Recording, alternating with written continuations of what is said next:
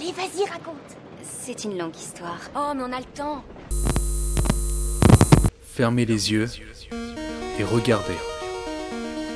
Soyez les témoins d'une aventure qui est née au croisement entre hier et aujourd'hui. Je crois que j'ai toujours eu envie de raconter des histoires. Et je les racontais souvent, c'était pour ne pas les oublier que je les illustrais. Apologue. Une histoire tirée de l'espace et du temps.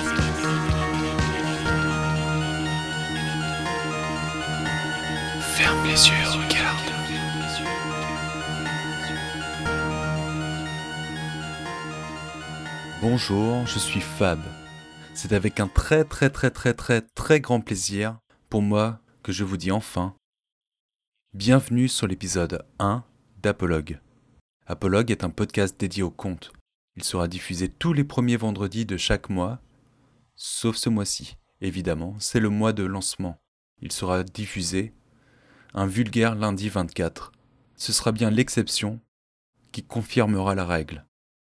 L'histoire de ce mois-ci, donc, s'appelle La fille de la sirène.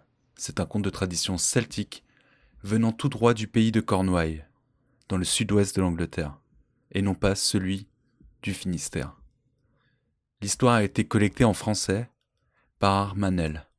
Ce conte est celui d'un marin, d'une petite sirène et de la mer qui les unit autant qu'elle les sépare. Mais je ne vous en dis pas plus, le conte lui-même s'en chargera.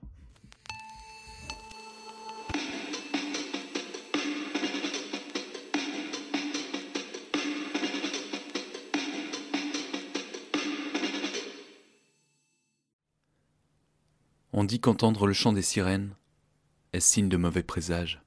On dit que ces chants précéderaient une catastrophe en mer imminente. En fait, c'est jamais vraiment comme ça que ça se passe. Il y aura bien une catastrophe en lien avec la mer, oui. Mais ce n'est pas toujours celle que l'on croit.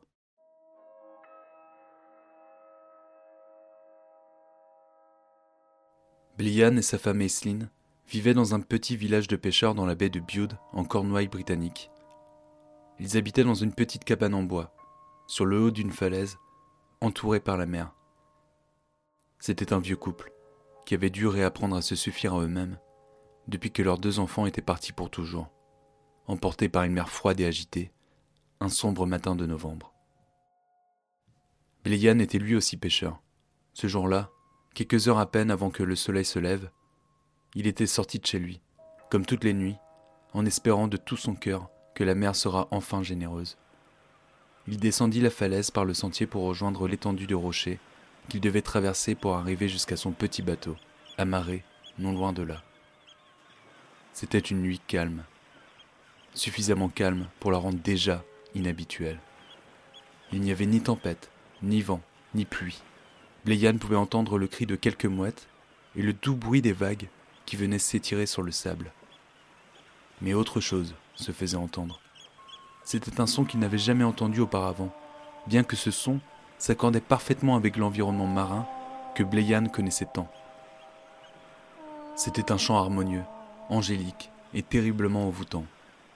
Bléyan, qui, de toute sa dure vie, n'avait jamais été aussi intrigué et émerveillé par un tel phénomène, s'approcha timidement de la provenance de cette voix. Espérant en savoir plus sur la personne qui lui tirait quelques larmes de ses yeux, qui étaient pourtant parvenus à rester secs depuis très longtemps. Bléyan aperçut alors, à quelques mètres de lui à peine, un groupe de sirènes étendues là, sur un sable frais et encore imbibé d'eau de mer, chantant l'une après l'autre, un air qui lui paraissait aussi divin que mystérieux. C'était une scène presque onirique qui se déroulait là, devant ses yeux. Il y avait des sirènes qui soufflaient dans des coquillages vides pour produire des mélodies étincelantes. D'autres bondissaient de flaque en flaque, dans des bassins d'eau restés prisonniers dans les creux de rochers. D'autres encore se plaçaient des étoiles de mer dans les cheveux, en guise d'ornement. Bléyan était sous une telle emprise qu'il voulut prolonger ce moment de grâce. Il décida de s'asseoir, mais trébucha dans la flaque derrière lui. Le bruit de sa chute fut pour le spectacle comme un péché commis au paradis. Les sirènes se turent, s'immobilisèrent un instant dans leurs gestes et leurs yeux vinrent se fixer sur lui. Une tension extrême émergea. Chacun avait peur de l'autre et redoutait de rester encore plus longtemps enfermé dans un regard si étranger. Une certaine honte aussi s'était installée.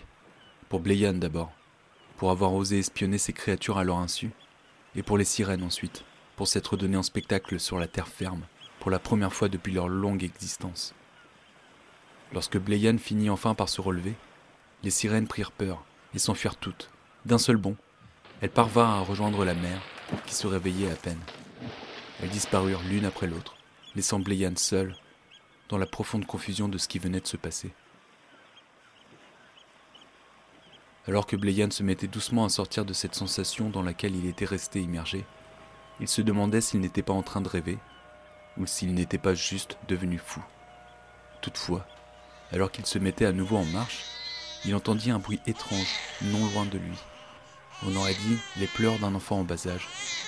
Bléyan s'avança alors jusqu'à ses pleurs et découvrit, plongée dans une flaque d'eau, une merveilleuse petite fille que les sirènes, précipitées par leur fuite, avaient innocemment laissée derrière elle. La petite fille était encore trop jeune pour qu'une queue de poisson ait eu le temps de se former, et à ce moment-là de sa vie, elle possédait les mêmes jambes et les mêmes pieds de n'importe quel autre être humain de son âge. Lorsqu'elle vit Bléyan se pencher en posant sur elle un regard douloureusement ému, elle se mit à se remuer maladroitement, en souriant et en poussant des petits cris de joie. Bléyan regarda la mer, et n'y voyant aucun signe de la présence des sirènes, il se mit à craindre que la petite fille ne fût abandonnée là, à son triste sort. Il la prit alors dans ses bras et la serra fort contre lui. Durant un moment glaçant, il pensa amèrement à ses propres enfants, pris accidentellement par la mer, et à la profonde tristesse que cela causait encore à Esline. Pas un seul jour ne s'était passé sans qu'Esline ne pleure leur mort. Encore pleinement meurtrie par leur soudaine disparition, la pauvre femme n'avait plus le goût à rien et ne sortait plus de chez elle. Elle passait son temps à regarder par la fenêtre cette impitoyable mère qu'elle maudissait tant, avec l'espoir de voir ses deux garçons en ressortir, comme si jamais rien ne s'était passé. Léane décida alors de prendre le jeune bébé avec lui. Il la ramena chez lui, sa vieille cabane. Une certaine passion réveilla alors Aislinn à la vue de cet enfant. Il fallait qu'elle donne à la fillette ce qu'elle ne pouvait plus donner à ses propres fils. Préserver la vie de cette petite créature était devenu pour la vieille femme la seule réponse possible à ces années de lourds chagrins. Bléyan et Aislinn décidèrent alors de garder avec eux la petite sirène et de l'élever comme si elle était leur propre fille. Une fille comme toutes les autres. Ils décidèrent d'appeler la petite fille Morgane, ce qui signifiait mère brillante.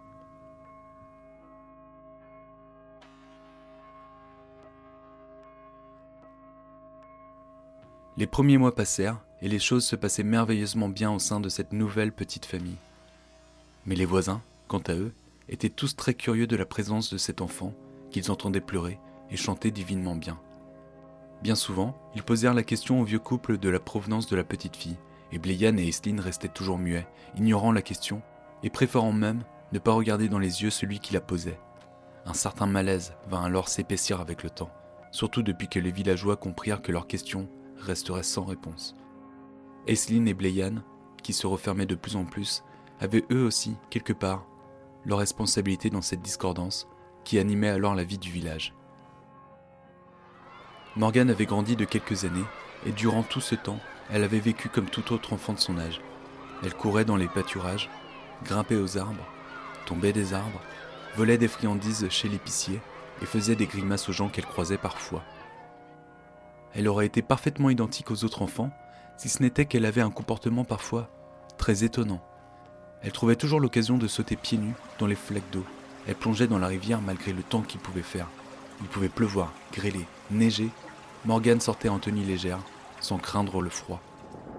Un jour de décembre, alors que l'école avait fermé plus tôt à l'annonce d'une rude tempête qui approchait, Morgane, contrairement aux autres enfants, avait mis des heures à rentrer chez elle.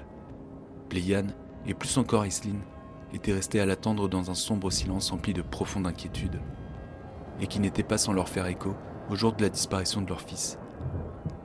Puis Morgane était rentrée, peu de temps après la nuit, trempée de la tête aux pieds, et une joie étincelante dessinée sur ses lèvres. Esseline gronda rudement Morgane, mais au fond de son cœur, elle était terriblement heureuse de la retrouver, car comme tous les soirs, elle pouvait remplir son assiette, la laver la coucher et lui souhaiter bonne nuit. Mais une inquiétude grandissait dans les pensées d'Esline à chaque fois qu'elle se mettait à fermer les yeux pour dormir. Jamais elle n'avait regretté le choix d'adopter Morgane. Toutefois, elle se demandait si elle était bien la mère qu'il fallait pour la petite fille. Mais ce n'était pas encore la seule étrangeté qui ressortait de la personnalité de Morgane. En effet, pas un ne pouvait résister au charme angélique qu'imposait la voix cristalline de la petite fille lorsqu'elle se mettait à chanter. Chacun qui avait la chance de l'entendre fredonner un air sentait les larmes lui venir aux yeux et ses jambes trembler d'émotion. Sa voix, tout aussi douce que profonde, toujours mélodieuse, parvenait à procurer une émotion vive, tant elle parvenait à caresser les âmes. Esseline, elle-même, ne pouvait se retenir d'éclater en sanglots lorsqu'elle entendait la voix de Morgane. Mais c'était dans ces moments-là, pourtant, qu'elle était profondément heureuse d'avoir recueilli la petite fille. La mère lui avait apporté un trésor, son trésor. Très vite, les gens de la chorale de l'église voulaient bénéficier du don de Morgane. Morgane, qui aimait tant chanter, avait accepté. Toutefois, à chaque fois qu'elle entrait dans l'église pour répéter les psaumes, l'ennui montait en elle et elle trouvait un moyen pour s'échapper. Elle partait alors en courant, là où elle pouvait aller se cacher et chanter sans que personne l'entende. Elle trouvait son refuge là où il y avait de l'eau, une petite mare, un bord de rivière, mais là où elle préférait aller, c'était au pic de la falaise. Ici, elle voyait la mer partout où elle regardait, et une émotion tendre venait alors la bercer. Une émotion qu'elle ne comprenait absolument pas, mais qui renforçait en elle son besoin de chanter. Morgane ne s'approchait jamais de la mer. Esline le lui avait interdit. Alors elle restait là, perchée sur la falaise, à contempler cette étendue d'eau gigantesque qu'elle mourait d'envie d'explorer. Comme toutes les petites filles de son âge, Morgane était un peu différente des autres. Parfois, elle aimait ces différences parce qu'elles lui permettaient de se découvrir elle-même, et pour elle-même. Mais parfois, elle les détestait, car elle avait le sentiment de ne pas pouvoir librement choisir sa place parmi les autres. C'est ainsi que les semaines et les mois passèrent, entre chant et chagrin, dans la jeune vie de Morgane. Du moins, jusqu'à ce jour fatidique de la fête de Pâques. Ce jour-là, c'était tout le village qui était alors à l'église. Morgane devait y mener un chant dans la chorale. Chacun espérait d'elle qu'elle puisse leur offrir, grâce à sa merveilleuse voix, des émotions vives et chaleureuses. Toutefois,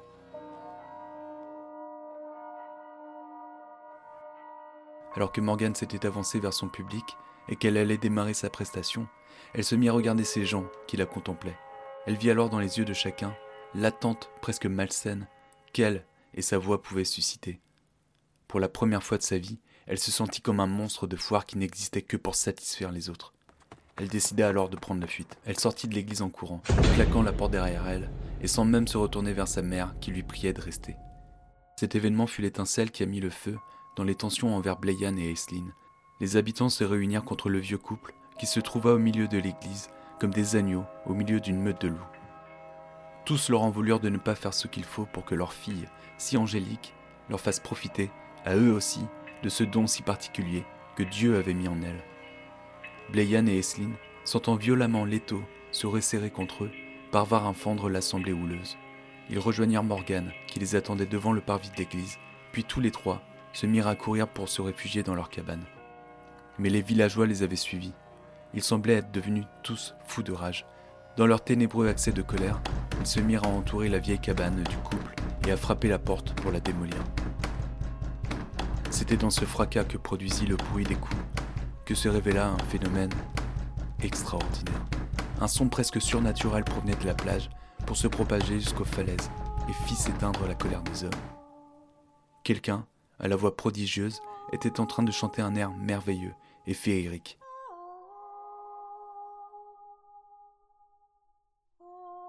La voix belle, puissante, ensorcelante, s'envolait sur la mer, rebondissait sur les vagues, courait sur la plage et gravissait la falaise pour se répandre dans les quatre coins de la maison de Blayan et Esline. Quel est ce chant? cria Morgane. Je connais cette voix. Elle m'appelle. Elle m'appelle ici, maintenant. Il faut me laisser partir. Blayan prit alors Morgane dans ses bras et la serra fort contre lui, comme au premier jour. Il avait reconnu le chant des sirènes. Il avait toujours su que tôt ou tard, elle reviendrait retrouver Morgane. Mais il n'aurait jamais cru que ce jour viendrait si tôt. Laissez-moi partir, cria à nouveau Morgane. Sinon, Un terrible orage éclatera cette nuit pour emporter tout le village, et vous le regretterez. Mais je ne veux pas qu'il vous arrive malheur. Alors laissez-moi partir. Bléyan ne voulait pas que la mère lui prenne encore une fois son enfant. Esline, quant à elle, avait compris sa fille. Elle a raison, Bléyan, dit-elle à son mari.